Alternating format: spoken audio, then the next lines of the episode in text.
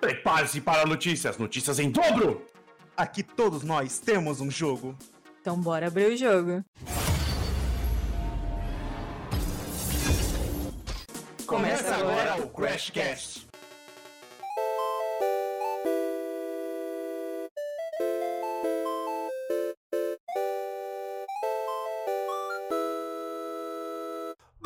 Joystick, irmãos joystick, irmãos do Crashcast, hoje o tema é um tema que vai tocar o coração de todos, porque afinal de contas, quem nunca sonhou em fazer o seu próprio jogo? Todo mundo, né? Todo mundo pensa, putz, esse jogo poderia ter ficado melhor se tivesse sido assado, aquele jogo poderia ter ficado melhor se eu tivesse colocado aquilo, enfim, todo mundo tem a sua, a sua visão de um jogo. E, com base nisso, é aí que surgem os nossos queridíssimos, apaixonadíssimos, inesperadíssimos jogos indies, né? Então a gente vai falar deles hoje, jogos que mudaram o modo como a gente vê os games atualmente. Eles transcendem a questão de gráficos, né, de triple A's e tocam os nossos corações com temas que mexem muito com a gente e muitas vezes fazem a gente sair da zona de conforto para poder curtir essas gameplays. Então hoje o tema é jogos indies aqui no Crashcast número 4 com a nossa queridíssima, sempre amadíssima e hoje tunada de café porque ela está precisando muito, Lobíssima, Lobíssima uiva para nós, Loba. Hoje eu não vou uivar não, mas bom dia, meus queridos, como vocês estão?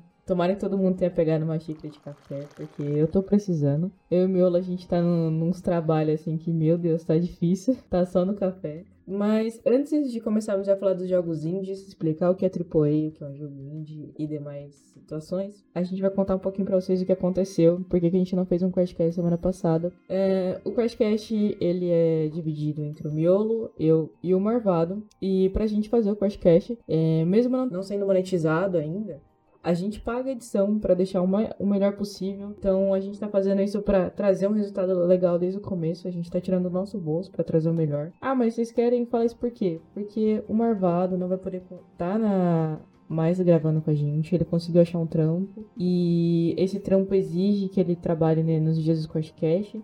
Ele teve empecilhos também com a questão de é, não conseguir mais pagar as edições. E essa parte até a gente entendia. Só que realmente ele falou: não ia conseguir continuar com o podcast. É uma pena, mas o lugar dele tá ali em cima, tá salvo. Eu vou dar uma é, repaginada no overlay, né, daqui pra frente. A gente vai manter o Questcast, eu e o Miolo. É apenas a diferença, né? A gente não consegue bancar o Questcast nós dois, tipo, do jeito que tava, quatro edições. Então a gente vai diminuir para dois, dois podcasts por mês, vai virar quinzenal. Então a gente vai fazer podcast de semana sim, semana não. Até que um terceiro integrante entre no podcast, mandem seus currículos. Brincadeira.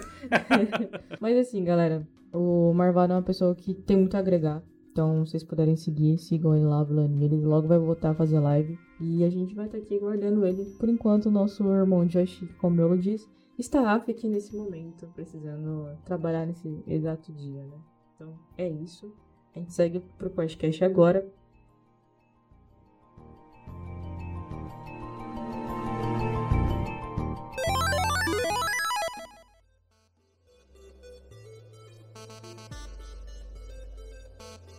Bem, falar de indies, eu acho que a gente tem que falar é, também da Microsoft, né? A Microsoft, eu tenho que dizer aqui que ela foi uma grande das mães dos indies na geração de 360 para cá, entendeu? Quando ela veio com o Xbox Live Arcades, né? Eu acho que ela agregou muito com, com jogos indies, né? Deu oportunidade pro eu pessoal. Acho que o primeiro seria o PC, hein? Sim, mas assim, comercialmente, eu acho que a Microsoft veio fundo sim. Mas já que você falou de PC, que é bem mais raiz, traz aí então algo do PC pra gente, Loban. Assim, vou só explicar primeiro pra galera. Existe o AAA e existe o jogo indie, tá? O AAA, que a gente fala que são jogos grandes, eles têm uma empresa por trás, tem todo mundo tá sendo remunerado, bonitinho, tem carga horária. Por mais que algumas empresas levem né, meio complicadas ali a, a, carga horária dessa galera, ainda assim eles estão sendo, tipo, tem uma, um equipamento maior. E o indie, que a gente chama de independente, são jogos que geralmente é a galera pra galera, sabe? E o público nem sempre tem tanto reconhecimento. É, são jogos que têm um pouquinho mais de dificuldade para serem feitos, demoram mais, porque a galera não tem equipamento. Geralmente são equipes de menos de 20 pessoas. Tem jogo que foi feito por duas, três. E incrível. Então, é só explicando essa paradinha. O Miolo falou sobre comercialmente termos o,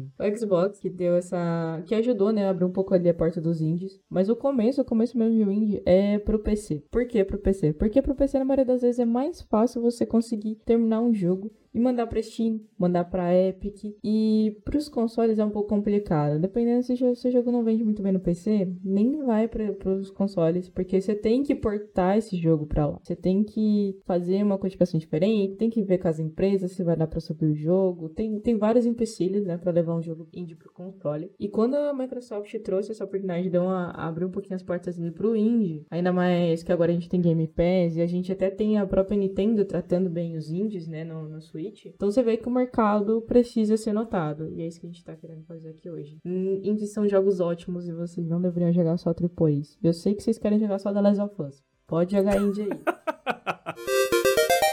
Bem, é, Loba trouxe essa questão do PC, né? Que realmente, assim, é aquela. PC é aquela coisa bem nicho, né? Tipo assim, a galera lá na, na garagem, lá no banheiro, né? Eu tenho. Eu não, não, não, vou entrar em méritos de como o cara fez o jogo, mas, tipo, o Stardew Valley, né? Que o pessoal fala muito, né? Que é o jogo é, com muita referência do, do nosso queridíssimo joguinho da Fazenda, né? Que é o. Como é que é o nome? Harvest Moon, né? Stardew Valley foi feito por um cara só. Tudo bem, que é um cara que já vem já da do mercado gamer, né? Mas olha só a, a, proporção que o indie toma, né? Um cara só, por amor àquilo, foi lá e fez o jogo, né? Trabalhou arduamente, desenvolveu aquilo. Claro, ele já tá ali amparado com algumas ferramentas, alguns conhecimentos, mas, meu, isso não tira o mérito. Um cara só se propor a fazer um jogo é uma coisa incrível. E a Loba falou muito dos PCs, né? Que é aquela coisa da comunidade. Porém, nos consoles, nós não tínhamos isso, né? O console era o quê? Mario, Gears, God, entendeu? Sempre aquela. Já tem aquela linha, né? Bem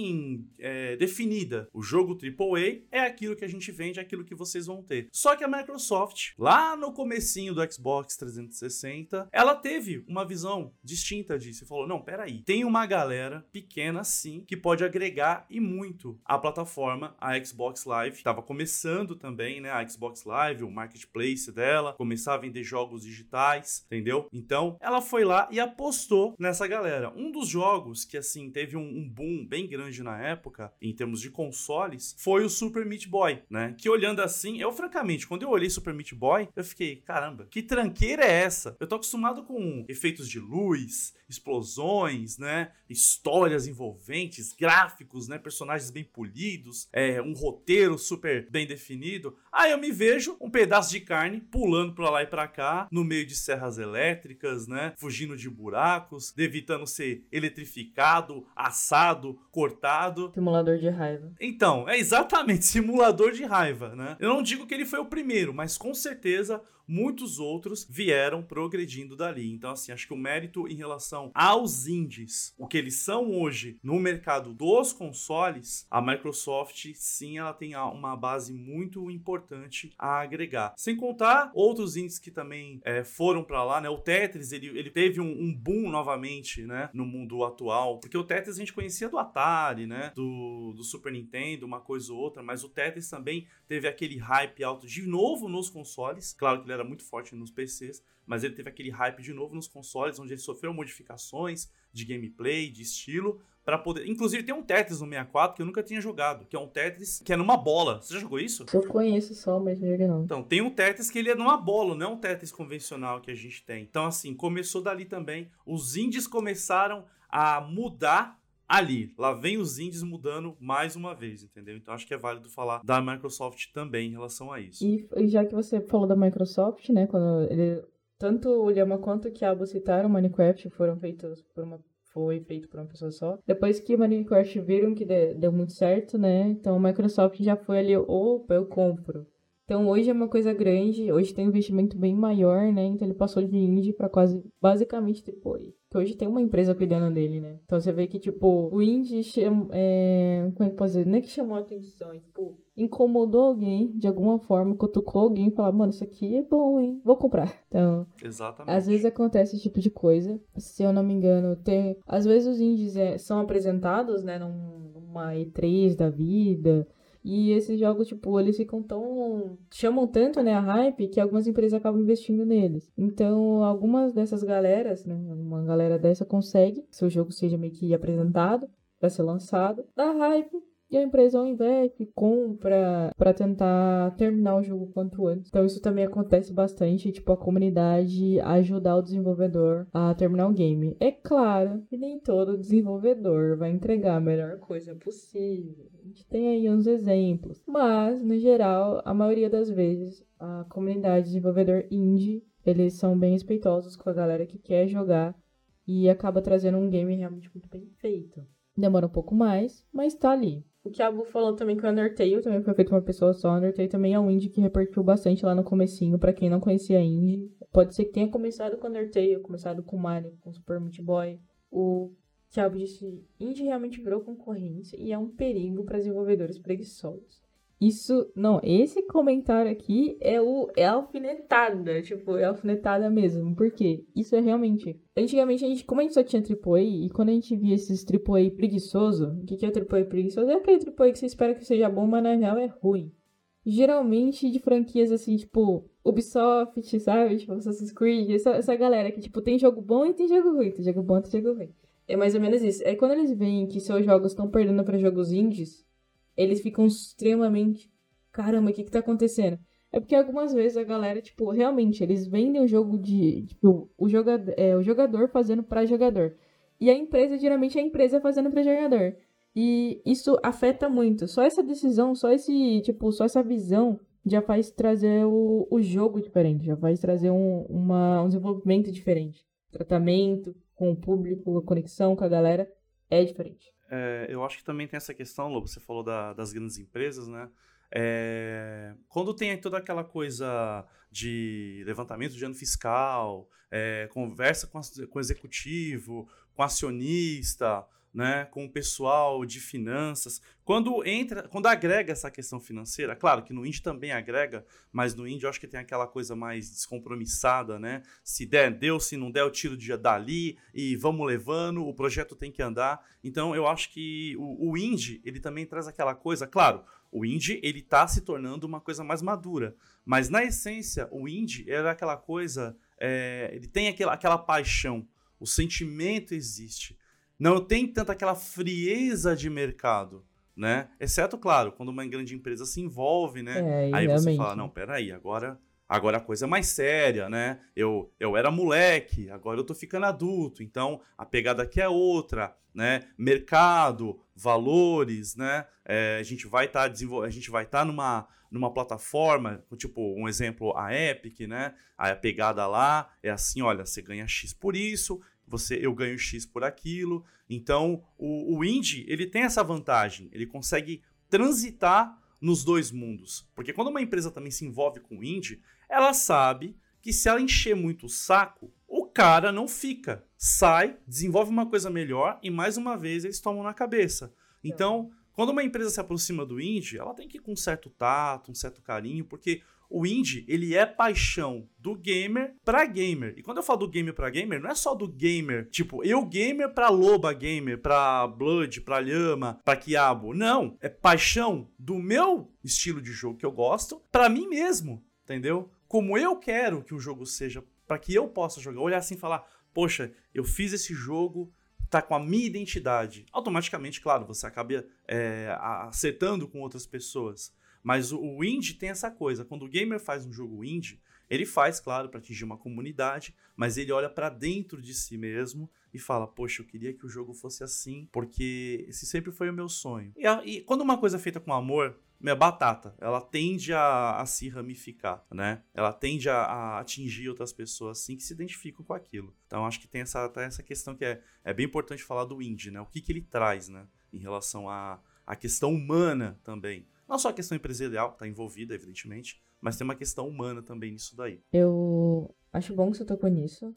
E eu, eu ressalvo ainda mais porque, tipo, é bem perigoso, tá? Quando uma, uma galera quer fazer um jogo indie e a empresa toca a mão. Porque se ele falar, ah, se ele se encher muito saco, ele sai. Se ele assinou contrato, ele só vai aceitar de bico calado. E isso acontece, tá? Tem indies que foram mostrar uma coisa nos eventos, E3, da vida, etc. Até outros eventos menores, claro. E empresas compraram e não saiu um jogo bom. A gente tem. Acontece isso bastante. Dependendo ali se o desenvolvedor principalmente assinou e não leu. Tipo, nossa, vou ser patrocinado. Aí assinou, foda-se, vai lá. E quando vai ver, seu jogo foi totalmente modificado porque a empresa pediu isso, aquilo, isso aquilo. E no final não era aquilo que você queria entregar. Vamos só ler os comentários. Dá pra falar sobre Hades, o jogo indie que também ganhou uns prêmios tudo, né? Eu quero falar sobre a empresa em si dele. A gente vai chegar lá. Que aí eu vou citar um dos jogos e mais os restantes dessa empresa. O Lema tem um milhão de indie. Acho que é o exemplo mais recente. O indie bom. É um dos exemplos mais recentes porque ele também concorreu. Mas ele não foi o único que concorreu a, a game do ano. E quando a gente vê o indie no game do ano, é aí que o AAA começa a,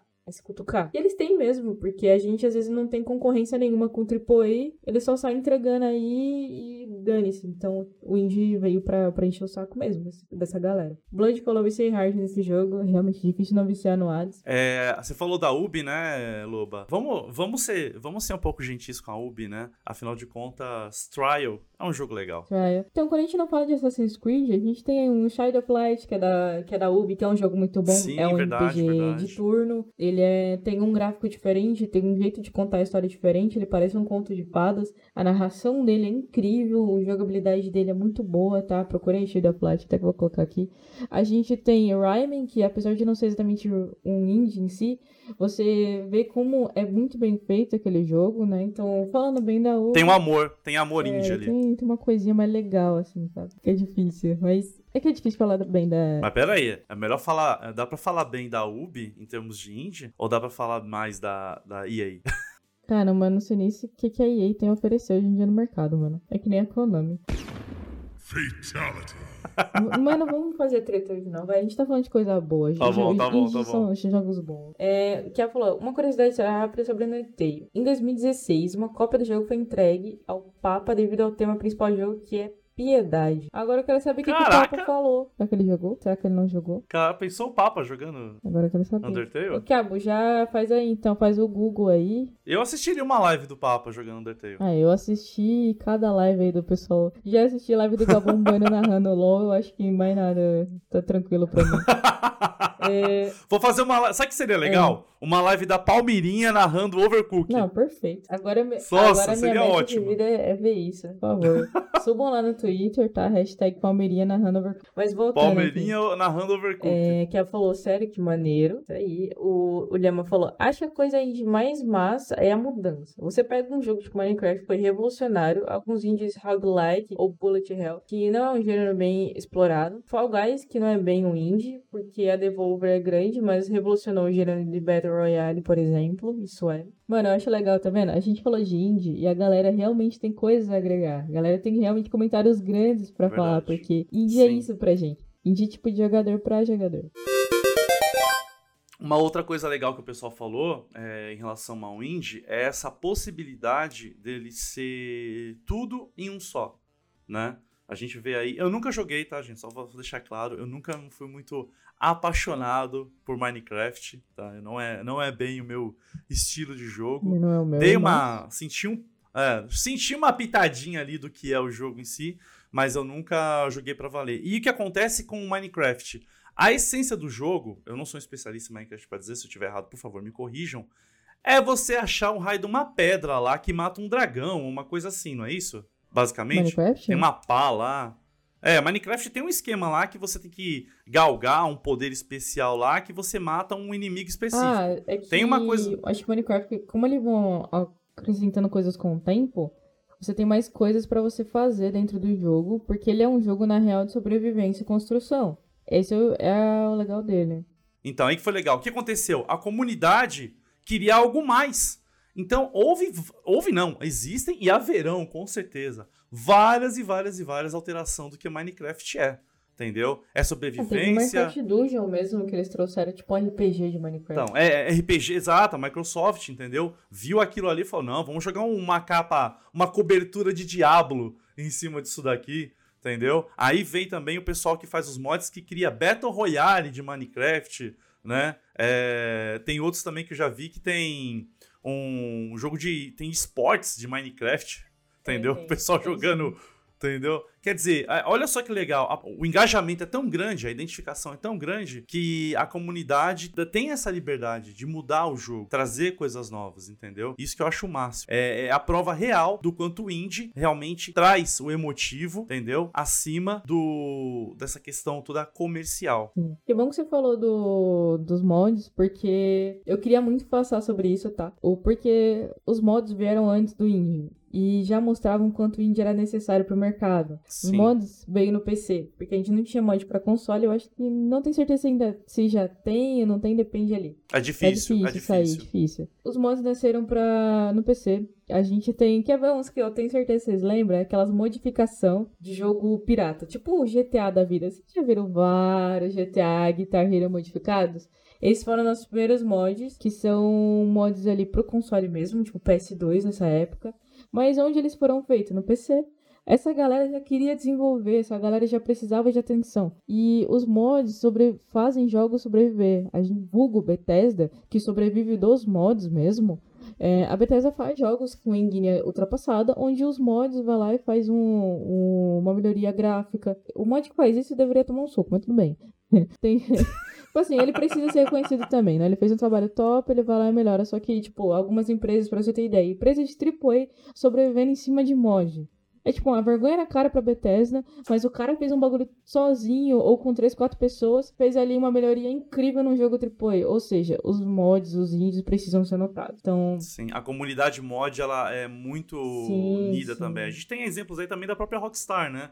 Infelizmente houveram alguns problemas com direitos autorais, né? Mas a galera adora dar uma mexida no GTA. A Olibi falou: Índia povão, é coisa bonita. O problema é o pouco ou nenhum reconhecimento. Ainda tem muito preconceito, tipo reconhecimento de conteúdo brasileiro indie também. Concordo, Libi, mas. Ah, peraí, até colocou mais. A gente ainda precisa dar reconhecimento para os jogos feitos por desenvolvedores brasileiros. E aí que entram, pelo menos as duas referências que eu tenho. Se a Loba tiver mais alguma, me fale. Falamos de brasileiros agora. Trazemos quem? Eu acho que os, os mais clássicos pra mim são Dandara, que eu vou passar a palavra pra, pra Loba, que ela jogou. E Celeste, eu joguei um pouquinho, Celeste mas tem um não, dedinho né? brasileiro ali também. tiver. Celeste, ele tem o. A, arte do jogo, ela foi toda feita por um estúdio brasileiro. Que inclusive ganhou prêmio, hein? Também Ah. ganhou prêmio Celeste. Temos Danger Ace, né? Que atualmente é um jogo indie tipo Hades. Eu vou vou falar tipo Hades porque ele parece um pouquinho. Ele é similar um pouquinho nos desenhos ali. E ele é roguelike. Ele é BR. Você tem uma participação na live também, né? A galera pode comentar, participar. É, Dandara eu joguei, voltando a palavra, eu joguei em live. Eu tive uns problemas no dia que eu joguei porque a gente tinha. tava jogando e tava, tipo, tendo fogo. Eu tava com microfone. Tava sem microfone na época que. pra tirar esse som assim dos fogos, eu não continuei ele, mas eu quero voltar a jogar. E, cara, Dandara pra mim é um daqueles jogos que, que a galera, tipo, tem um amor pelos jogos antigos, sabe? Então ele tem um gráfico que se parece os jogos antigos, mas você vê que a mecânica já tá na. já tem uma, uma pegada mais nova, né? Já tem uma tecnologia mais nova. Nossa, tem um bison no jogo, eu tô vendo aqui. É que Dandara, eu vou falar real pra vocês, tá? Dandara é quase político. Ele é uma coisa sobre, tipo, a, a heroína Dandara, ela, ela existiu, tá? Ela era a esposa Sério? do Zumbi dos Palmares, se eu não me engano. Caraca, não sabia dessa Por favor, pegada. alguém me corrige aí, mas se eu não me engano, ela existiu. Só que não era, obviamente, a Dandara do jogo. Elas são inspiradas, porque, né? Sair soltando Não, sim, sim, mas. mão é complicado. complicado. A história é muito interessante, eu tô curtindo. Conte, conte mais. Mas a ideia é que você está libertando a galera que, tipo, não, não pode sair, né? Do fascismo, do militarismo que tinha na época. Então, você... Os personagens é, lembram soldados, é, milícia, esse tipo de coisa, né? Os, e você vai libertando. Então, às vezes tem uns NPCs que você vai falando que ele fala, tipo, como é que você sai lá fora? Esse bando de tanque lá fora, soldados e tudo mais. Então, a história fala um pouquinho mais disso. Caraca, Loba, eu não imaginava que Dandara tinha essa coisa tão profunda, viu? Tem... Pô, mano... Curti, curti. Tanto que ele tem bastante referência, tipo, a arte BR mesmo. Tem, se você explorar um pouquinho, você vai ver, tipo, referências a quadros, as personagens. Tem a nossa, é, nossa, nossa cultura mesmo. Ou tanto. Que demais. E é um jogo que ele traz uma temática diferente, né, do que a gente tá acostumado, né? Que geralmente o personagem. Sim, ele tem uma jogabilidade diferente. É, ele, pelo que eu tô vendo aqui, geralmente a gente tá acostumado com o personagem de progressão lateral, né? Andar, pular, agachar, rasteira, pulo duplo. Sim, toda a mecânica de andar ela pula. E ela, meu, ela parece um ping-pong ambulante. Um pinball do caramba. Não, Sim. não, não, não para. Dá pra você ver que tem uma coisa bem diferente Sim. nessa gameplay. Isso é legal também do indie, porque eles podem testar mecânicas novas. Eles não tem tanto assim. Ah, que a AAA eu acho que puxa muito quando você tenta fazer algo novo. É tipo, será que o público vai gostar ou não? Melhor fazer mais do mesmo. Melhor mexer no que não tá. Não mexer no que tá quieto. E o indie tem um pouco mais de liberdade de testar jogo novo. Porque, querendo ou não, se ele não tem público, ele precisa testar, ele precisa mostrar pra galera. Pra Eu acho essa é a vantagem do indie também. Você tá falando disso, eu acho uma coisa muito le- legal. O indie, ele pode se dar ao luxo de arriscar. Ele pode fazer isso. Porque não que ele não tenha nada a perder, entendeu? Uhum. Mas a comunidade, muitas vezes, ela é mais complacente em relação Sim. a essa questão do tentativa e reacerto Sim. com o, o indie. Ó, o Lema trouxe uma coisinha interessante que eu vou ler pra vocês. O Lema falou: Eu acho muito massa a mensagem que os jogos indies se preocupam em passar. Isso é muito importante. A gente chora e fica triste quando Last of Us. Mas se você pega um jogo tipo Undertale, Journey, é muito boa a positiva mensagem que os jogos passam. E Journey, Journey é um. Cara, eu tenho ele aqui. Ele é um jogo artístico, é o estilo de jogo que a gente fala que ele é mais você joga e sente o que tá acontecendo, sabe? É, ele não tem falas. Então, quando você joga, entra no gameplay com alguém, vocês têm que se basear em som, tem que se basear no cenário pra seguir. E ele é lindo. E foi um, foi um dos primeiros, assim, que concorreu.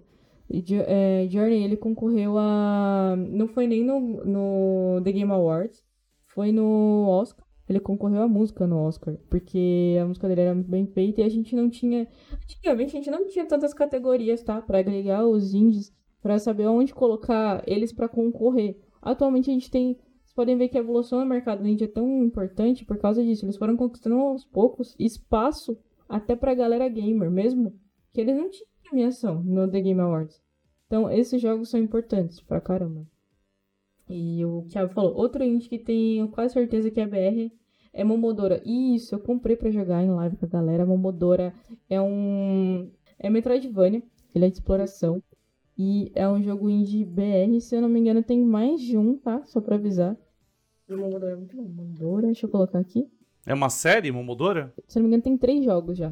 Momodora. Eu acho legal essa- essas artes do, do indie, que apesar dele estar usando uma pixel art, ele se preocupa em fazer a, a fumacinha, sabe? O tecido se movendo, as árvores se mexendo, o balanço das correntes. Eu acho isso o máximo, esse, esse, essa prisma de detalhes que eles têm, sabe? Sim, Em relação a- aos indies. Acho muito legal isso. eu também acho muito bom. Que não é uma coisa chapada, né? O indie deles não fazem aquela coisa chapada, né? Não. É aquela coisa bem feita mesmo. Cara, é... o indie também tem uma boa preocupação, sabe? Apesar de nem todo indie ah, tem a mesma. Que nem a gente fala. Se a gente pegar o Blasphemous aí, ele tem uma arte do caramba e nem todo indie vai trazer o mesmo nível de, de detalhes. Porém, ainda assim, você vê a paixão, né, dos indies, da, de fazer aquele jogo ali, por mais simples que ele seja. Não, não é descuido, às vezes, tipo, depende da limitação, depende do, do que a pessoa né, tinha pra fazer o game. Às vezes ela não tinha tanto, tanto assim, um PC forte, ou mais galera, ou mais recurso. Então traz um jogo mais simples, mas ainda, ainda assim traz um jogo muito bem feito. O Lema falou: Eu sou suspeito pra falar, amo pixel art e acho que a maioria das pessoas também. Mas isso faz o jogo 100 vezes mais acessível que o AAA, concordo. Seja pelo preço ou pela facilidade de rodar ele em qualquer lugar. A gente vai. Boa, vamos entrar nessa daqui a pouco. Deixa eu só acrescentar essa questão do Broforce do meu queridíssimo César Rafael, o mestre do. Sekiro, que é verdade, Broforce, ele trouxe uma coisa que foi muito bacana, que é essa mecânica do co-op que nem a Loba falou, e a, a, a ideia do Broforce foi justamente aquilo que a gente tava falando. Um gamer que queria fazer o jogo dele captou a ideia. Broforce, ele literalmente é uma visão do que seria contra, né? Na época, na época atual, que a gente jogava contra, que todo mundo falava que era o Arnold Schwarzenegger e o Sylvester Stallone na capa, né? E Broforce pegou e foi lá Beleza, vocês querem esses caras? A gente vai trazer esses caras, mas, claro, com versões dele. Então, tem o Arnold Schwarzenegger, o Wesley Snipes. Eu não sei nem como não levou flag esse jogo. Eu acho que. É curioso, ô, Lobo, você falou isso. Eu acho que houve sim. a- esse jogo, ele parece que ele. Ele teve aquela receptividade positiva até mesmo dos detensores de imagem, das produtoras do- dos filmes, entendeu? Do, olha lá, a gente tá vendo agora ó, o McLean ali, que é o, o Bruce Willis, né? Uhum. Todos esses caras marombados dos filmes da, da década de 80, 90, né? Os filmes de ação mesmo, porradaria, né? Que tá, eu tô, tô com saudade desses filmes, viu? Não existe mais isso. É, sabe? é, você vê que os caras falam assim, não, isso, isso remete contra. E os caras foram lá, fizeram e foi muito, muito, muito bem aceito Sim. pela comunidade. Ainda bem que ele foi bem aceito como puta jogo. E o Kiabo falou de um jogo que, que é visualmente fora de série, é o Old Boy.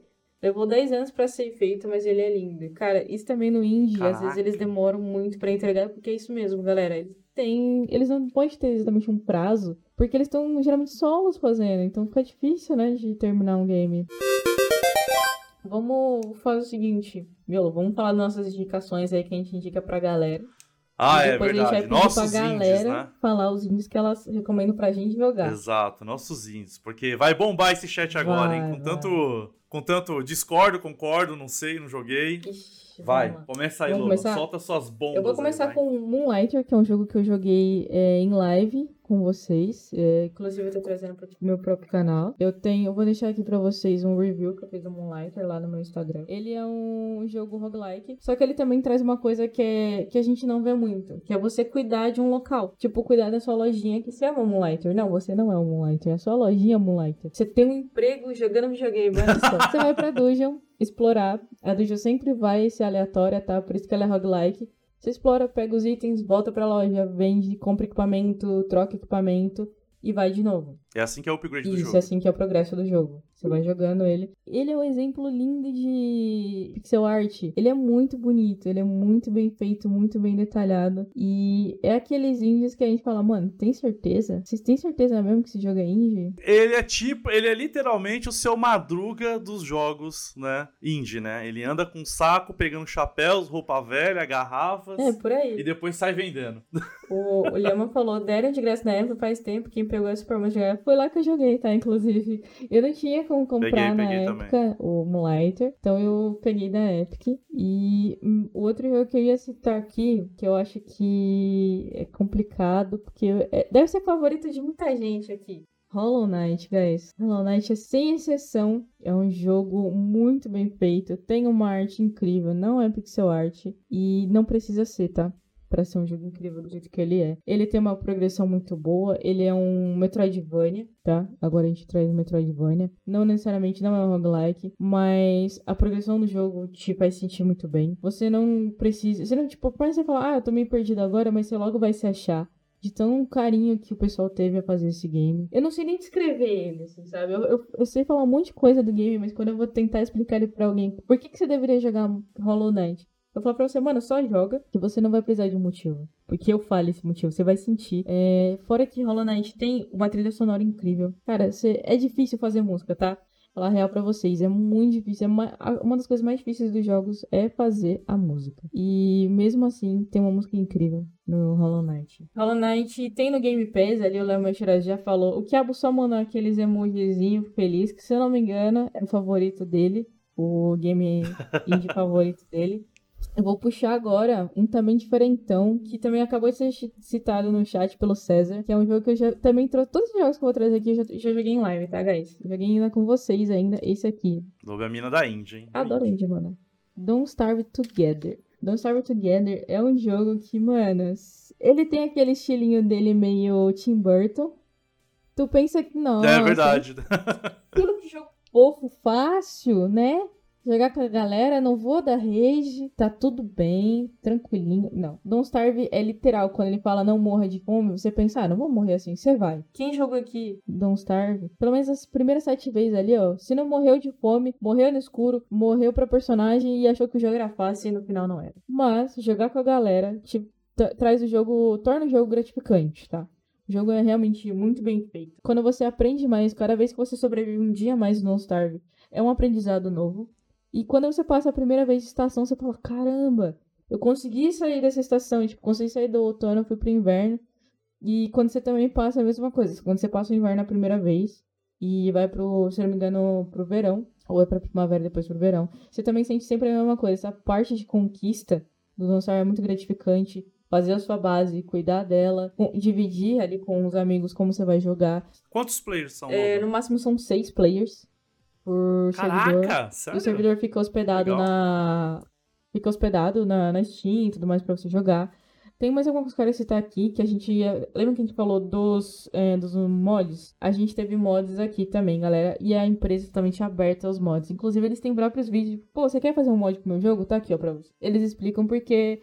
Quando você joga bastante Don't Starve, vai chegar num nível que, tipo, por exemplo, eu e o Kiabo chegamos, que é jogar o jogo inteiro e não tem mais o que fazer. É claro que eles, eles atualizam, tá? Eles sempre vão estar atualizando, trazendo um jogo novo. Só que a gente jogava tanto, tanto Don't Starve, que era uma coisa que, tipo assim, a gente tinha um notebook bem fraquinho, tanto eu quanto ele.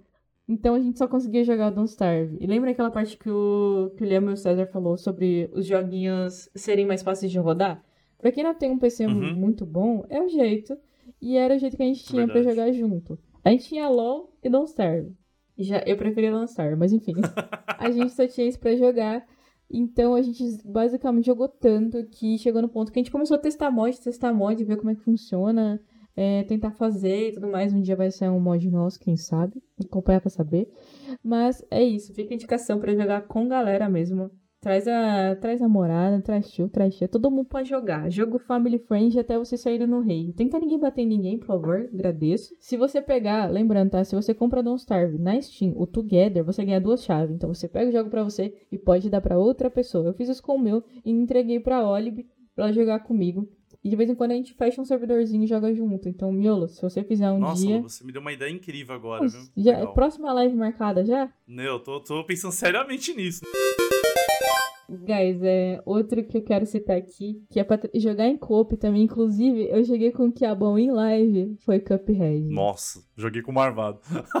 É, vou deixar aqui a minha, minha recomendação de Hollow Knight, do Cuphead tá aqui. São análises que eu fiz, que eu de vez em quando trago lá meu Instagram, que é Loba Preston mesmo. Cuphead, ele traz um estilo gráfico ali dos anos 30, dos desenhos dos anos 30, que dá uma nostalgia muito boa. Pra quem gosta desses desenhos antigos, eu gosto bastante. E Cuphead, eu queria falar pra vocês que ele foi feito por dois irmãos. E quando eles começaram, lançaram Cuphead, tipo, mostraram Cuphead pra gente, é, eles não tinham patrocínio. De repente eles pegaram um patrocínio, mas mesmo assim não era suficiente pra trazer os jogos que eles queriam fazer, igual remetendo ao que o Miolo falou. Eles queriam trazer esse jogo certinho. Então eles hipotecaram a casa. Imagina você acreditar tanto num projeto que vocês vai tipo, mano, vamos vender a casa que esse bagulho vai dar bom. E os dois irmãos fizeram e saíram Cuphead. Cuphead é um jogo é, que foi desenhado à mão. Ele foi desenhado frame by frame, igual as animações antigas. Cuphead foi é um exemplo de como os jogadores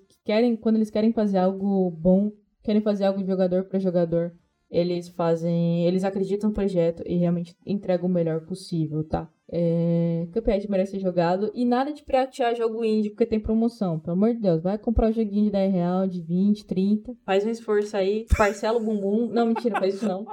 Que viagem é essa, Mas, brincadeira, Cuphead é um jogo muito bom pra você jogar com, com alguém. Ele tá no Game Pass, hein, Tá galera? no Game Tá no Game Pass? É, perfeito, guys. Inclusive, uma das pessoas, uma das empresas que investiu em Cuphead foi a própria Microsoft mesmo. O Cuphead ele foi exclusivo por um tempo pra Microsoft. No Sim, caso, sim. vinha pra PC e vinha pra, é, pra live, não tinha pra PS. PS, se eu não me engano, é recente. Acho que foi 2020, 2021 Sim, é que recente, é saiu recente. esse pra PS. E Cuphead tem pelo menos uns 3 anos aí de lançamento. Que a Microsoft investiu. Também remetendo ao que você falou, né? A Microsoft ter aberto portas ali pro indie. Meu outro jogo é Blasphemous. Só que Blasphemous, ele é complicado porque vocês têm que entender a primeira coisa. Blasphemous fala sobre é, mitologia pra eles, né? É mitologia cristã. É uma coisa mais complicada que algumas pessoas não conseguem descer.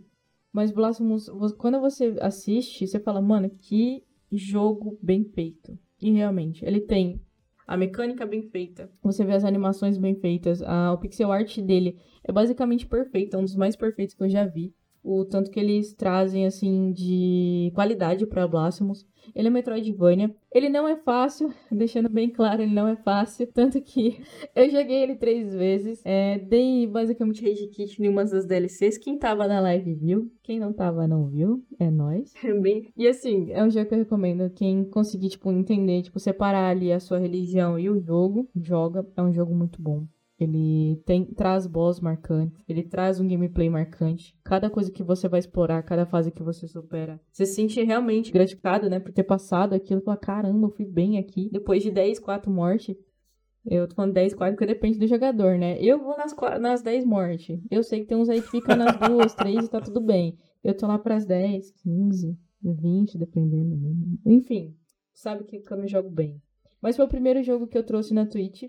É, foi, o prim... foi o segundo jogo que eu streamei na vida, mas foi o primeiro jogo que eu trouxe, realmente, trouxe realmente da Twitch. E quem viu, viu. Que eu esqueci de salvar a live, então sinto muito. Um dia eu tenho que trazer de novo. Putz, sério? Ah, Eu sabia que salvava, né? Eu, sabia, eu achei que era automático, depois fui ver que não era. Aí eu perdi até os do os desafios e tudo mais. E o último jogo, eu vou deixar aqui, que é o Katana Zero, que eu também trouxe em live. Ele já vou adiantar que ele é curto, mas eu amo o tema dele, porque ele é uma ideia cyberpunk, você é tipo um samurai urbano. Se você jogou Shadowrun, tanto o jogo mesmo digital, quanto o jogo de mesa, você vai amar, cyber, é, vai amar é, Katana Zero. Ele é um jogo que te dá escolhas, ele é um jogo que tem uma mecânica também diferente, que você trata sobre uma ideia, tipo assim, você tem uma parada, né, tipo uma droga, que você faz você, tipo, meio que voltar, né, es- reescolher, fazer reescolhas, é, pensar de novo e tentar a fase várias vezes. Isso é muito da hora, tipo, você fala, ah, mas por que isso funciona? Pra deixar o jogo mais fácil? Não, é pra condizer com a história mesmo. Porque eles estão num- numa versão que eles estão mexendo com a questão do lapso temporal. É, isso logo no começo vocês vão entender, tá? Logo no começo vocês vão saber. Katana ele também traz uma uma ideia mais ou menos Metroidvania. E tem fases que remetem a jogos antigos, tipo, tem umas fases de moto que lembra muito tipo Cadillac Dinossauro, esses beat'em ups antigos, é um tratamento muito legal pro game. E as músicas, guys, as músicas, as músicas são muito boas, sério mesmo. Ele realmente traz músicas assim, tipo retrowave. Vou anotar isso aí. Eu vou trazer depois pro YouTube a série. Terminou, terminou em quanto tempo? Eu zerei acho que em três lives, ele não é grande. Dá o quê? Umas 6 horas, 8 horas? É que eu faço lives curtinhas, né? Então dá pra ir. Numa seis horas. Ele traz cada, cada fase que você for passar nele, tá? A mecânica é diferente. Você vai ter que descobrir o que fazer. Então vai. E eu tenho certeza, todo mundo que joga katana vai passar de um jeito diferente do outro. Tem... Nossa, eu tenho certeza mesmo. O estilão dele é muito bom.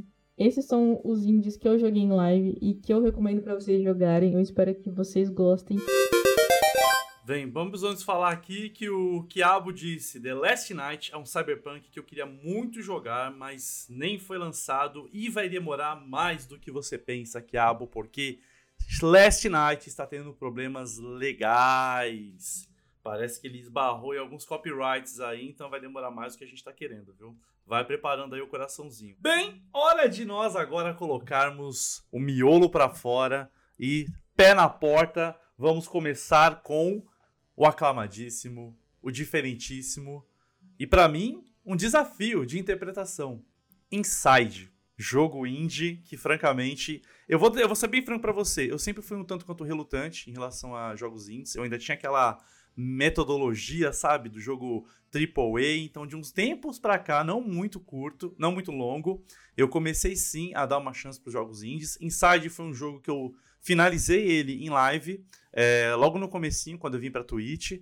E, francamente, eu fiquei é, surpreso com a mecânica do jogo.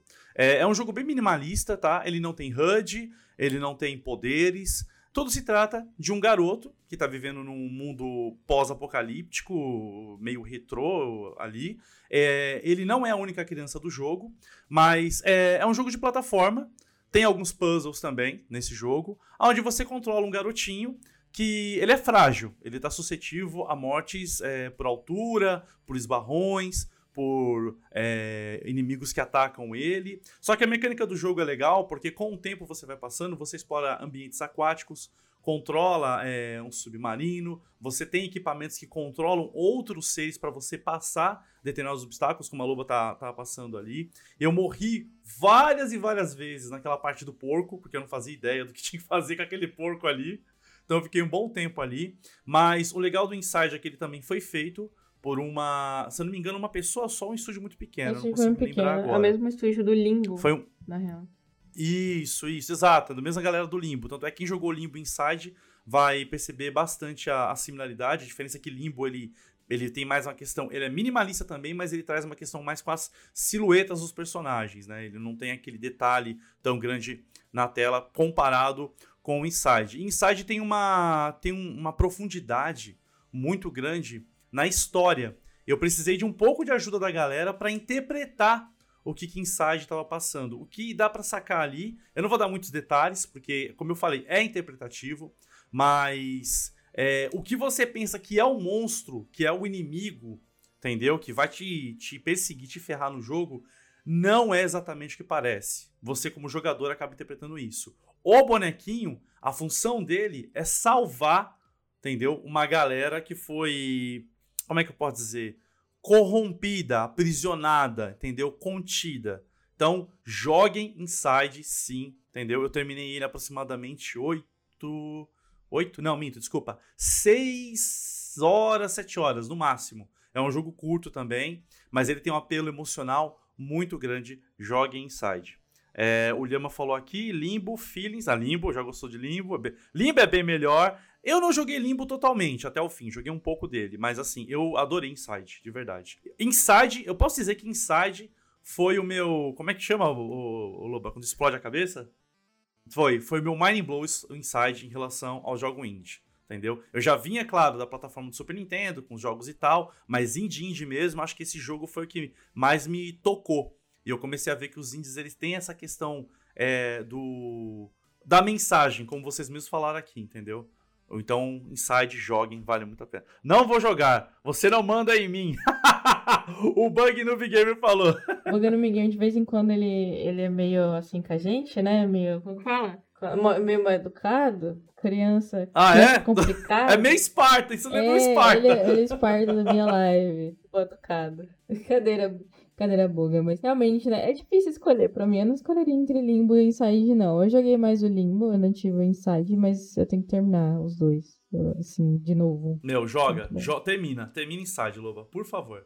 E eu vou terminar Limbo um dia também. É um jogo que dá pra fazer um miolo zero numa live só bem tranquilo. Um outro jogo também que eu quero trazer aqui, eu não, né, na verdade, gente, a minha lista é grande, mas eu, eu, não, eu tirei alguns aqui, tá? Não vou falar todos não. É, um outro jogo também que é, é recente, não é muito, não é velho, é novo, é recente, é o Carrion, que é da Digital Revolver, é claro. Cara, esse jogo eu quero jogar em live, velho. Que jogo. Entendeu? Esse jogo é incrível.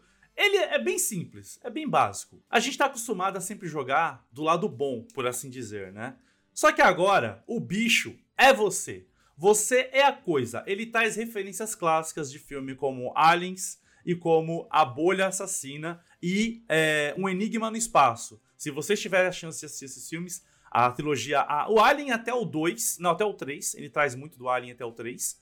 A Bolha Assassina total. E é claro, Enigma do Espaço também, que teve uma, uma refilmagem também. Se vocês puderem assistir, assistam. Hum. Você nada mais é do que um parasita alienígena que escapa do laboratório e vai tacar o terror em tudo quanto for humano. O legal é que à medida que você vai devorando os humanos, você vai tendo novas habilidades. Você pode ficar maior, você se espreme em outros lugares, você atinge outros pontos com os seus tentáculos. Meu, o jogo tem uma mecânica bem simples e vindo da produtora que é, da Digital Revolver, né? É, é a cara deles. É aquele jogo bem escrachado, esculachado, entendeu? Que vale a pena sim para tirar uma onda. Tá na hora de deixar de ser bonzinho. Olha lá, ó, tá fazendo o ninho ali, ó, tá fazendo o ninho. Tá na hora de deixar de ser humano e tacar o terror como a, a, criatura sinistra. Muito, muito, muito bom. Vale a pena. É, é bem nojentão. o Bug Nuber falou. Monstrinho criativo, é bem nojento. Isso, The Think, The Think, a coisa, exatamente. É, a Olivia falou, já quero por bolha assassina, a loba me dê. quando eu conseguir, quando eu conseguir jogar, eu te dou. Ô, meu, antes você pode ir pro próximo, só queria falar um pouquinho de The Carrion. Porque The Carol, tipo, é um joguinho que, que toca ali no coração, velho. Eu acho que ele tem um desenvolvimento muito bom. Que assim, o The Carol também lembra um pouquinho, para quem gosta de Lovecraft, essa coisa desses monstros meio alienígenas. Sim, traz, interdimensionais. É, coisa diferentona.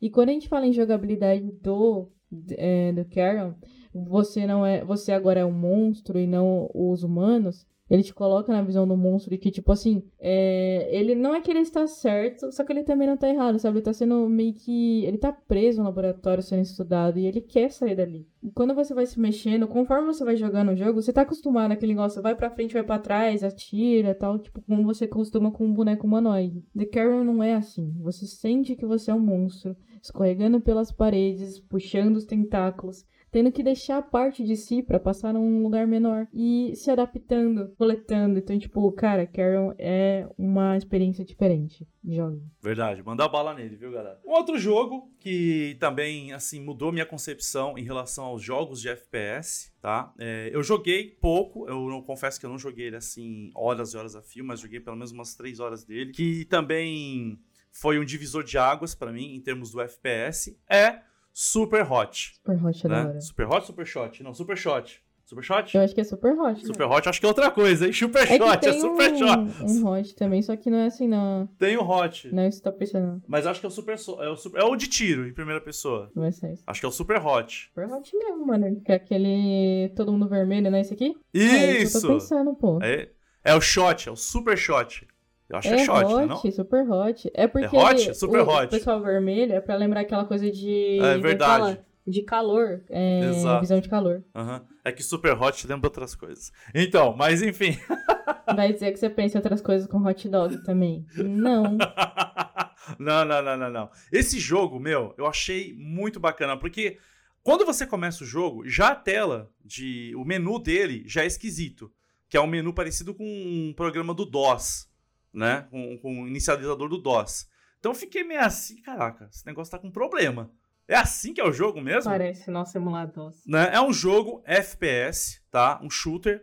É, só que ele tem uma pegada bem distinta que é a seguinte: todo movimento que você realiza, ele pula um frame para ação sua, do inimigo e do cenário, entendeu? Então, você tá lá jogando, primeiro, você vai atirar. Quando você dá o tiro, é uma ação.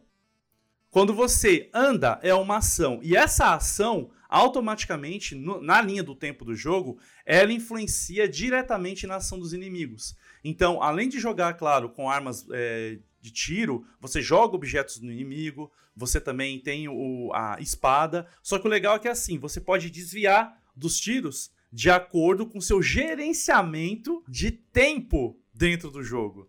Então, ele é muito legal. É difícil, eu confesso que eu tive um uma dificuldade bem grande para me adequar à mecânica do jogo, mas ele é é uma espécie do quê? John Wick Eu ia falar isso que o Buga falou ali. é, é uma pegada. É, você vira o Neo. Boa. É, é uma pegada de Matrix com John Wick.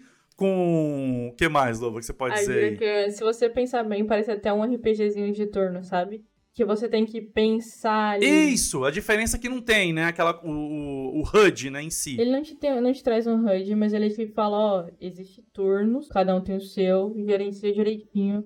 E tu vai sair o Neo do Matrix. Olha quem está chegando aí. Oi, Tomahawk, tudo bom? 12 Tomahawk. Bom dia. Cara, então é isso. É, Falando de jogo indie, né? Conhece um Shadow of Colossus?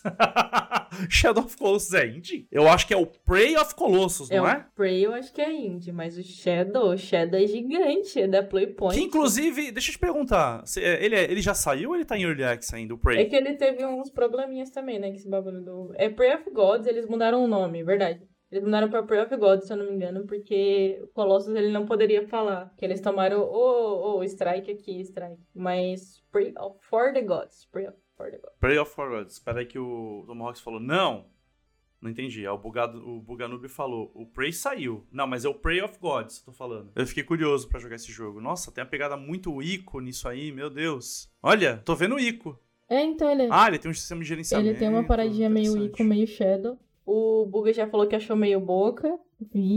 É que te- teve. Dividiu, dividiu, verdade. Eu vi essas opiniões. Dividiu a galera entre gostar ou não gostar do, do Prey of For the Gods. Um outro também que eu curti muito, a galera inclusive falou dele aqui. Não, não falou dele, minto, desculpa. O outro também que é indie, mas quando você olha pra ele, muita gente acha que ele é um AAA. É The Outlast, né? É um jogo que é o estilo de jogo que a Loba adora, né? Ama de paixão, entendeu? Que tem uma pegada muito fasmofóbia de ser, que nada mais é do que um jogo FPS. Walker Simulator investigativo, que tem arma, não tem arma, eu não peguei arma nesse jogo. tem arma. Arma é um pau, entendeu? Você pega um pau aí, um porrete, uma barra de ferro, você tá, você é um repórter, você tá investigando uma um manicômio, né, um asilo lá na época, aonde pessoas com problemas mentais eram colocados e parece que houve alguns assassinatos, pessoas desapareceram. Já aconteceu, mas ainda assim você vai lá, um repórter investigativo, sacar o que que tá rolando. Você acaba ficando preso nesse lugar. Ainda existem pessoas ali dentro residindo.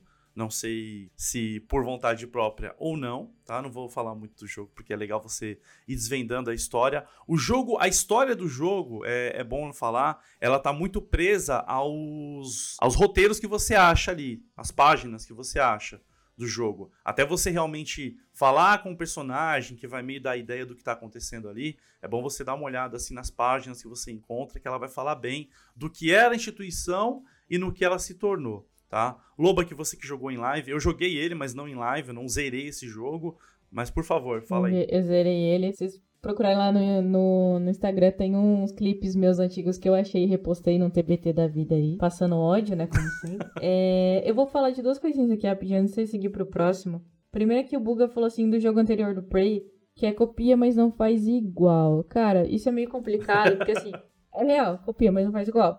Mas tem jogos que nem. Vou citar, tipo, Darksiders. Darksiders, os desenvolvedores falaram, mano, a gente pegou tudo que a gente jogava, que a gente chamava em DMC, Gol, em Zelda e trouxe num jogo. A gente não. É, a gente não fez isso do zero, a gente tá dizendo que a gente trouxe de um lugar, mas a gente queria fazer o nosso jogo com essas características que a gente tanto ama. E a galera hitou o game. É uma homenagem, né? Só que, tipo assim, ah, eu amo DMC, Aí você vai jogar um jogo que, ah, tem o mesmo estilo de DMC, a pessoa fala, nossa, que lixo, parece DMC. Gente, se você gosta de DMC e tá xingando um jogo que parece DMC de lixo, por favor, né? Os caras, tipo, eles não copiaram. Eles, tipo assim, eles não falaram assim, isso aqui é nosso, a gente criou. Não, eles, eles deram o devido, é... quando eu falo devido crédito de da onde saiu aquilo, mas explicou que aquele jogo era, tipo, foram feitos por eles, só que eles têm uma, uma ideia ali para trazer. Então, tipo, dá uma chance para aquele jogo que parece o jogo que você gosta sem antes xingar o jogo, por favor. Exato. É, sobre o, o Tomahawk, acho que falou. Outlast é um jornalista. Meu Deus. Você tá no manicômio, vou lá entrar? Por que não, né? Então, é que é um jogo de terror. Eu já ia falar sobre isso também, que a gente voltando pro Outlast. É, ele é um soco na cara de AAA de terror. Porque na época, ninguém queria fazer um jogo de terror. Tipo, nenhuma AAA queria fazer. Porque quando eles colocam que é mais 18, vende menos? Eles vendem realmente menos. Então eles começam a fazer jogos de terror mais leves para vender com 16 anos. E aí a gente sabe que teve uma época de terror meia boca e veio Outlast, que é um jogo indie de terror muito bem feito. Então foi bem aquele soco na cara, soco no estômago, pé na porta, que o indie falou, ó, oh, se você não sabe fazer jogo de terror, tá aqui. A gente não tem medo de colocar mais 18. O jogo, o jogo de terror é o público mais 18. As pessoas têm que entender isso. Foi o que aconteceu quando o Bug até falou: Resident Evil 6, 5, alô, que virou um FPS, em vez de trazer aquela temática um pouquinho de terror. E a brincadeirinha ali, pra quem aí foi mais 18, tem o Oculest, Leandro Cheiroso já mandou ali. Que é o, o que, lembra que a gente falou de modificação? Oculest é uhum. engraçado, é um Slenderman com Outlast, é uma brincadeira. Mas pensa bem esse jogar, tá? É um pouquinho triste. E o Buga falou uma coisa pra usar referência, outra coisa é copiar descaradamente. Tanto que o meu, só de olhar, já viu o Nico. Sim, ele é, é não é o, o, Nico em si, mas você, tipo, sente mesmo que parece. É uma referência bem clara, Stedo, a todos os jogos da língua. Só que eles deixam claro, você vai falar, cara, a gente quer pegar essa ideia e transformar numa coisa mais nossa. E tanto que o primeiro ia chamar Prey of the Colossus. Aí quando a galera falou, vocês podem fazer, referenciar a gente, vocês podem homenagear, só dar uma segurada, por exemplo, no nome, nos direitos autorais. Então eles trabalharam um pouco Exato. mais ali, mas é bem claro, o desenvolvedor vai falar, mano, é bem claro que tá saindo da, de quem realmente fez o, o Shadow, né? Então está se inspirando neles e tudo mais. E assim, é... assim como é, a maioria de vocês talvez não conheça, mas existia um cara chamado Chacrinha, que era um grande gênio da TV brasileira, e ele falou uma coisa que é verdade. Na TV, nada se cria, tudo se copia. E no mundo dos games não é diferente, entendeu? Claro, alguém aparece com uma ideia revolucionária, mas evidentemente, circunstancialmente, vai acontecer de cópias é, um tanto quanto alteradas ocorrerem, entendeu? Mas não fechem os olhos. Eu era cego em relação a alguns jogos, sim, há um tempo atrás. Torci o nariz para indie, é, morro de medo. Eu tenho, eu tenho um, uma, uma barreira Dykesoniana, entendeu? Em mim, estou tentando transpô-la aos poucos. A Luba sabe muito bem, entendeu? Mas eu vou chegar lá. É, bem, então vamos lá. Só pra finalizar, então, fechar essa lista. Um outro jogo também que eu joguei, adorei o jogo, porque ele, tá, ele remete uma coisa muito antiga. Eu não sei se vocês já jogaram DuckTales do Nintendinho. Inclusive saiu um remaster dele é, recentemente, onde você joga com o tio Patinhas, que ele viaja pelo mundo inteiro atrás de relíquias. DuckTales, assim, é, é um jogo que traz uma, uma nostalgia muito grande pra mim. Eu joguei um, joguei o dois, joguei o três. Eu joguei muito DuckTales. Isso, a Loba tá trazendo imagens do remaster. Não foge muito, tá? Do que é o, o clássico. Claro que com o gráfico, né? 8 bits na época. Mas a temática é essa. Você tá com o tio Patinhas ali, entendeu? Com a bengalinha dele. Vai viajando com os sobrinhos, com o Capitão Boeing. E aí me surge Shovel Knight, que é um jogo indie que claramente bebeu ali sim da fonte, que é um jogo indie que inicialmente é, foi lançado pro Xbox, ele veio primeiro pro Xbox, é, que é onde você é um cavaleiro, entendeu? Então ele tem toda aquela temática arturiana, tem aquela coisa gótica também com alguns inimigos, só que a diferença é que em vez de sair lá com uma espada batendo nos inimigos,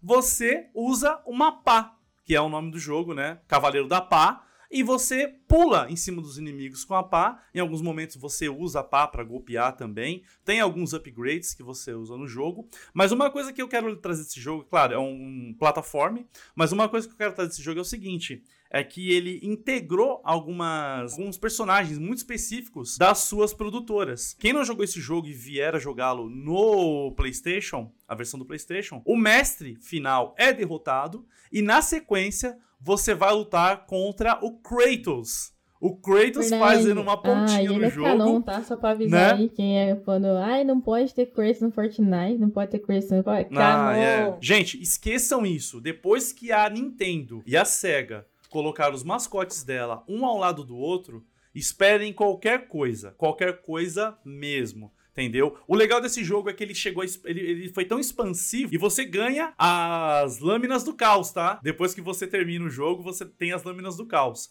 E esse jogo, ele teve até expansões onde trazem outros personagens no jogo e cada um também com uma mecânica bem distinta. Então, eu acho legal vocês darem uma chance para Shovel Knights. Tem para PC, Nintendo Switch, Xbox, PS4. Curtam. Cada um E- podia trazer um, né? Tipo, o Microsoft podia deixar o, o Halo. Né? O Halo não é o Master Chief. A Nintendo, sei lá, Isso, botava entendeu? o Link ou a Samus. Nossa, ia ser louco. Eu já tô Exato, imaginando exato. Seria muito o bacana. Buga deixou eu falar pra você aqui, quanto ao tio Patinhas, hum, cagueta a idade fortemente. É, Buga. Cagueta, velho.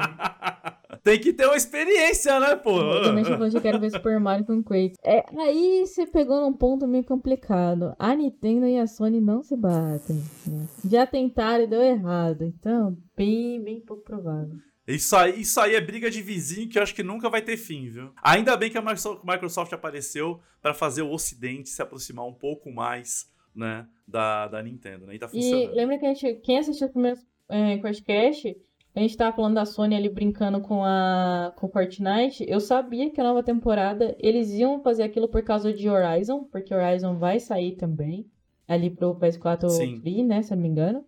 Então, Aham. Ó, Já 20 já agora, saiu, já 20 a agora. loja foi anunciada no Fortnite, eu tava esperando, porque é o tema do Fortnite dessa, dessa temporada. A Sony tá realmente bem Exatamente. forte com, com a Epic, tem muita coisa pra vir ali. Inclusive, só acrescentando, Loba, é, recentemente houve um investimento de 200 milhões de dólares da Sony na Epic. Mais uma vez, entendeu? Teve aquela primeira vez, eles chegaram na Epic investindo de novo. Prova disso aí que você falou que a Eloy tá Fortnite vindo aí. Então, tem, tem que aproveitar essas parcerias, galera. Tem que aproveitar. Eu sei que, eu sei que foge um pouco do escopo, mas rapidinho. Uma menção honrosa. Eu vou falar que. Eu vou falar as menções honrosas aqui, porque o Kiabu já tava, já tava aqui. Nossa, o menino tá bravo pra mandar as dele. Enter the Gungeon, que eu quero trazer pra, pra live. Inclusive, vou jogar ali com o Kiabu em co futuramente. Dead Cells e Helltaker, né? Sendo que Helltaker é free. Na, na Steam. E Helltaker eu acho que vocês vão lembrar de uma época de Samurai Jack. Não, não é todo mundo vai curtir ele porque ele é meio. Ah, é, é mais puzzle, tem muita gente que não gosta, mas, pô, testa, o jogo tá free. Pelo menos baixa pra você ver se você gosta. Dead Cells é aquele joguinho que extremamente bem trabalhado. Ele é difícil. Rapaz, Esse me assustou, viu? Vou ser franco, esse jogo me assustou. sério. Sério, muito difícil, meu. Mas é, é um jogo que eu quero jogar ainda. Eu recomendo vocês jogarem fortemente no controle, tá? Pega um controlinho ali que você tem, sei lá, de Play 3, Xbox e vai jogar. Porque jogar ele no, no teclado tem que ter coragem. Não, não é pra mim. Um dia. O Enter the Gungeon, ele é co-op, ele é um roguelike. Ele tem o 1 e o 2, que é um é Enter the Gungeon, tipo, um é pra entrar na dungeon e outro pra sair da dungeon. The dungeon. Legal.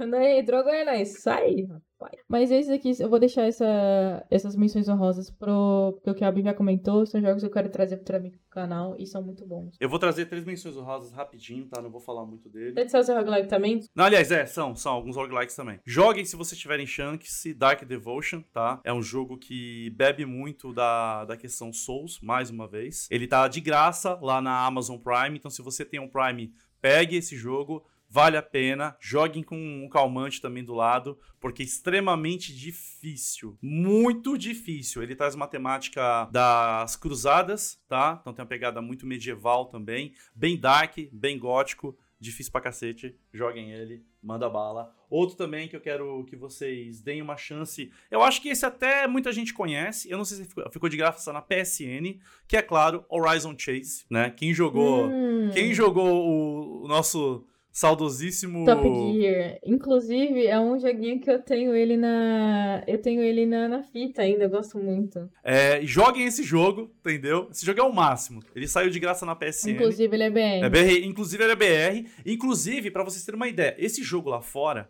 ele é. O, não esse, o Top Gear. Ele é um pária lá fora.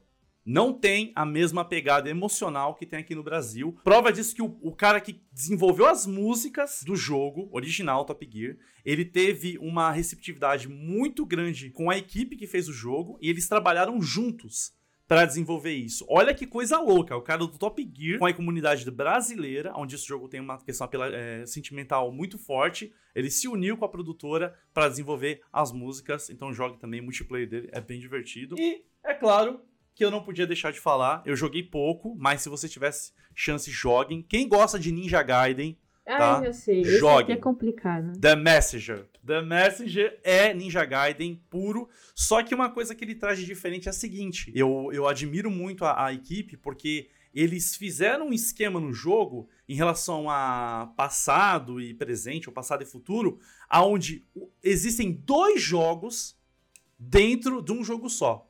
Para vocês entenderem um pouco, a história do jogo, ela pede que exista essa divergência. Na verdade, essa divergência, esse fluxo temporal entre você jogar com gráfico 16 de 8 bits e jogar com gráfico de 16 bits. Então, jogue The Messenger, vale muito a pena, foi um jogo muito bem avaliado também. Se você gosta de Ninja Gaiden, gosta de dificuldade, gosta de plataforma, gosta de magias, joguem The Messenger. O Buga Noob Gamer falou, um exemplo, cópia, copia, mas não faz igual. E os caras foram além. Fizeram melhor. Verdade. Ele também saiu de graça na Epic, então já já dá, sai de novo na Epic de graça. Fica só desperto. Sim, sim. E galera, vamos lá, eu vou falar pra vocês agora. Quais aí vocês querem citar que a gente não citou? Se a gente não conhece um, cita aí que a gente pode deixar aqui pra gente jogar futuramente com vocês em live. Tanto na live do Miolo The. Gamer quanto na minha live Louva PSD. Ó, Liama falou minhas indicações: Stardew Valley, Enter the Gungeon, Rogue Legacy, Pelan. Pelan que eu acho que é o único que eu não. Não, eu conheço sim, mas eu, eu não joguei ele. O Roguelike eu ainda não joguei. Roguelike também é da hora. Não, mentira, eu joguei Roguelike, só não joguei mais. Deixa eu colocar o Spelunk pra vocês verem. Spelunk é da hora, velho, é da hora. Não joguei também, tipo, terminei essas coisas assim, mas eu conheço ele. Gostei, Lhama. E o roguelike eu peguei a jogar no console de- emprestado, se não me engano. Ele é bem da hora também. Sim. Lembra um pouco é, a temática dele, lembra o, o gráfico é um pouco diferente, sim, mas lembra um pouco o Lembra Shovel um Knight. pouquinho, lembra. O Olib, a Olib começou a jogar recentemente, né? Tem alguns joguinhos aí que ela tá jogando, se não me engano. Acho que ela jogou Don't Starve. Falando Sim. aqui, o Buga recomendou meu amigo Pedro, que é um joguinho legal, acho que você Sim. jogou, né? Jogão demais.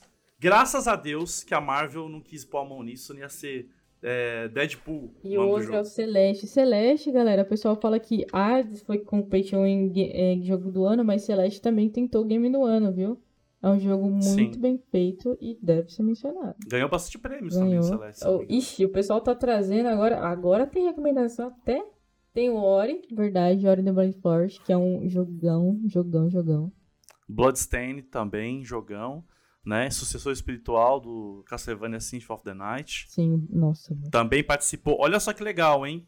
Olha que coisa interessante. O criador do jogo da série Castlevania abriu o Kickstarting, tá? Para conseguir arrecadar a grana e desenvolver o jogo. Então, olha só, um cara que veio do, do coração das Triple A's. O cara saiu, né? Ele saiu do, do vínculo da Konami, pegou a, a, o apoio coletivo no Kickstarting e lançou o que ele queria num Castlevania.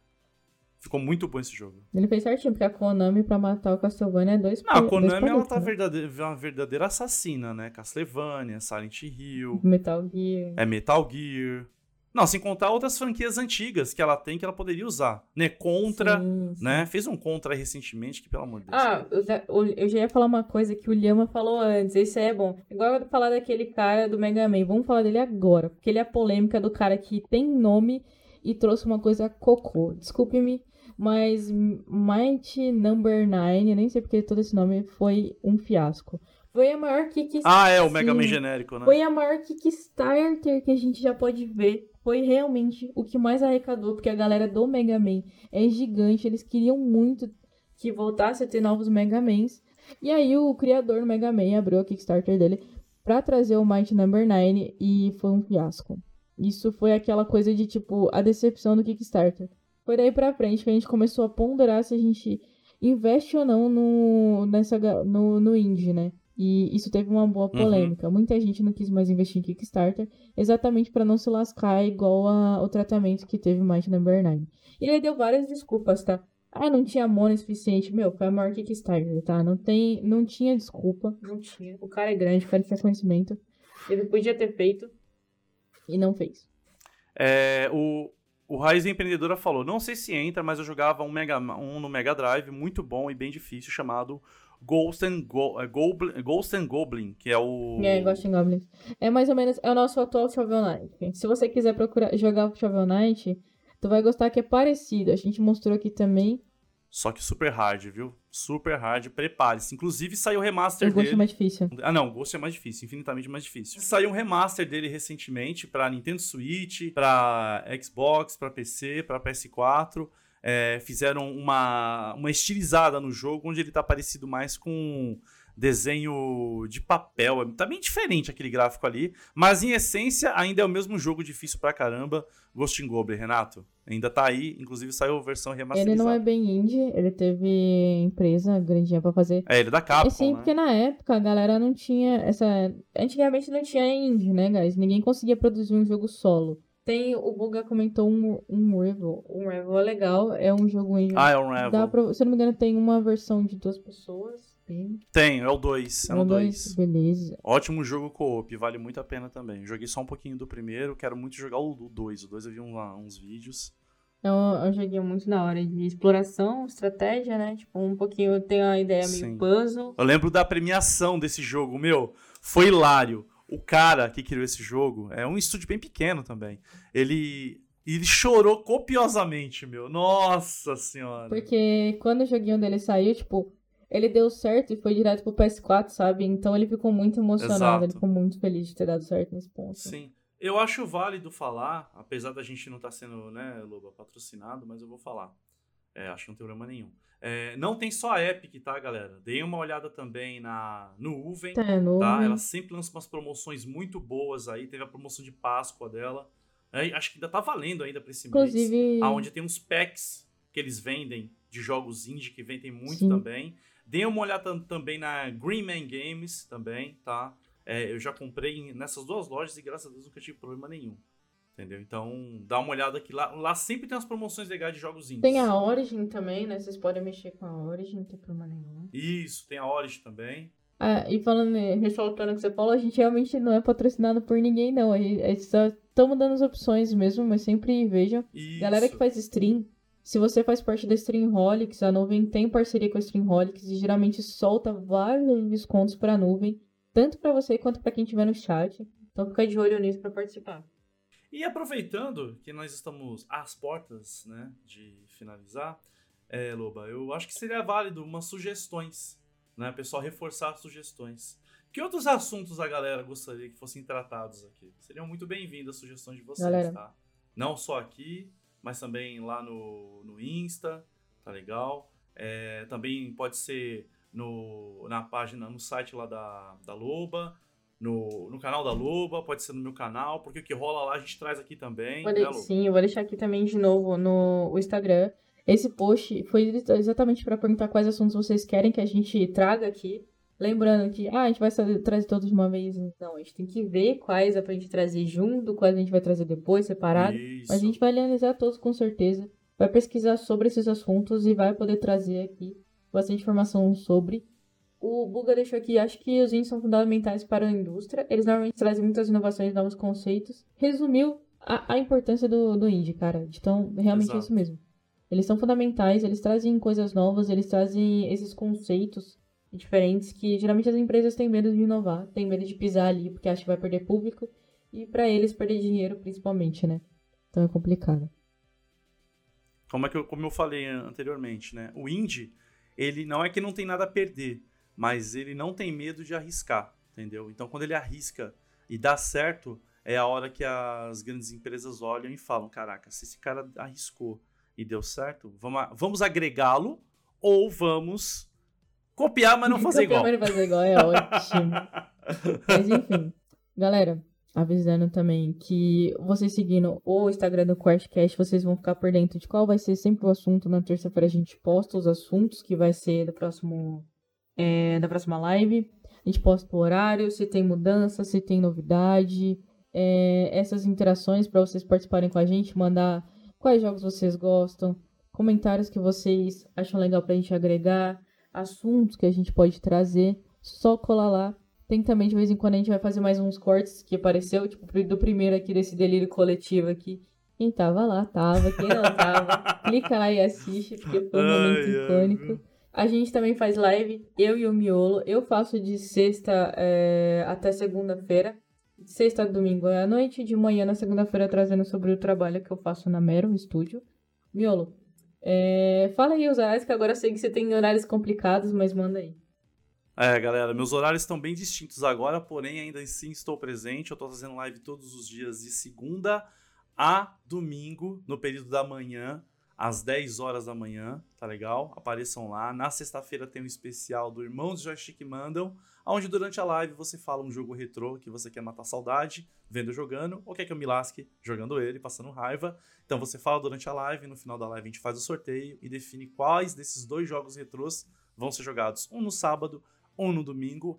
À noite, a partir das 11 horas, eu tô fazendo a lives do Miolo Zera. Então, jogos que vocês escolhem, a gente tira em sorteio ou enquete um desses jogos, eu vou jogar ele até o final, mesmo que passe um mês ou dois. Eu espero que não chegue, chegue a tanto, mas se chegar, a gente vai continuar mesmo assim. A gente tá jogando Pokémon Sword, tá? Isso, noite sim, noite não. No caso, esse mês, dias pares.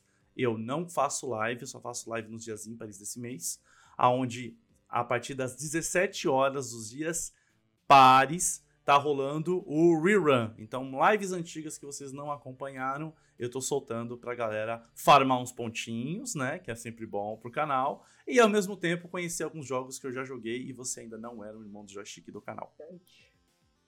Bom, eu deixo como última ressalva também a gente recomendar a galera que edita pra gente. A galera do Tava Imaginando. Eu vou deixar o Instagram delas, mas vocês podem clicar no link da bio que vai estar lá o Spotify delas também. Mas é isso, guys. Por favor, entrem lá nos nossos conteúdos, acompanhem. A gente precisa muito da força de vocês. Deixem seus comentários, deixem um like. Se puderem compartilhar, Exatamente. agradecemos pra caramba. Sim, A por favor, gente- pessoal. A gente tem que atingir a meta também, né? Isso, a gente tem que atingir a meta. Falta um pra atingir aqui os 50 follows. E a gente conseguir trazer mais coisa. O próximo QuestCast não vai ser no dia 21, tá? Porque quando a gente falou, vai virar quinzenal a partir de agora. Então, no dia 28, nós vemos vocês de novo no QuestCast. Mas em nossos canais, nossos stories, nossas zoeiras aí, nossos conteúdos mais pessoais, a gente vê vocês de novo. É, Loba, rapidinho. rapidinho. Eu vou deixar só a pitada, tá? É, galera, mês que vem tem coisa boa vindo aí, tá? A gente vai anunciar mais próximo do próximo Crashcast. Verdade. Tá bom? A A Lula sabe do que eu tô eu vou falando. deixar pitado então. Parce- Assim, ó, se vocês quiserem saber em primeira mão como participar de sorteios que estão vindo aí, de coisas que vocês podem ganhar prêmios, acompanhe todos os links que eu mandei. Acompanha lá o Instagram da Loba PSD, acompanha o Instagram do Miolo The Gamer, assim como as tweets, pra vocês ficarem sabendo como ganhar. Vai ganhar joguinho? Hum, qual é joguinho? Tem que acompanhar pra saber. Bem, vou deixando meu miolo beijo, meu miolo abraço. Nos vemos oficialmente depois de amanhã. Hoje é rerun, mas depois de amanhã tô lá no canal pra gente pôr pra Então quebrar. é isso. Eu vejo vocês no Discord, na toca lá. E até depois, guys.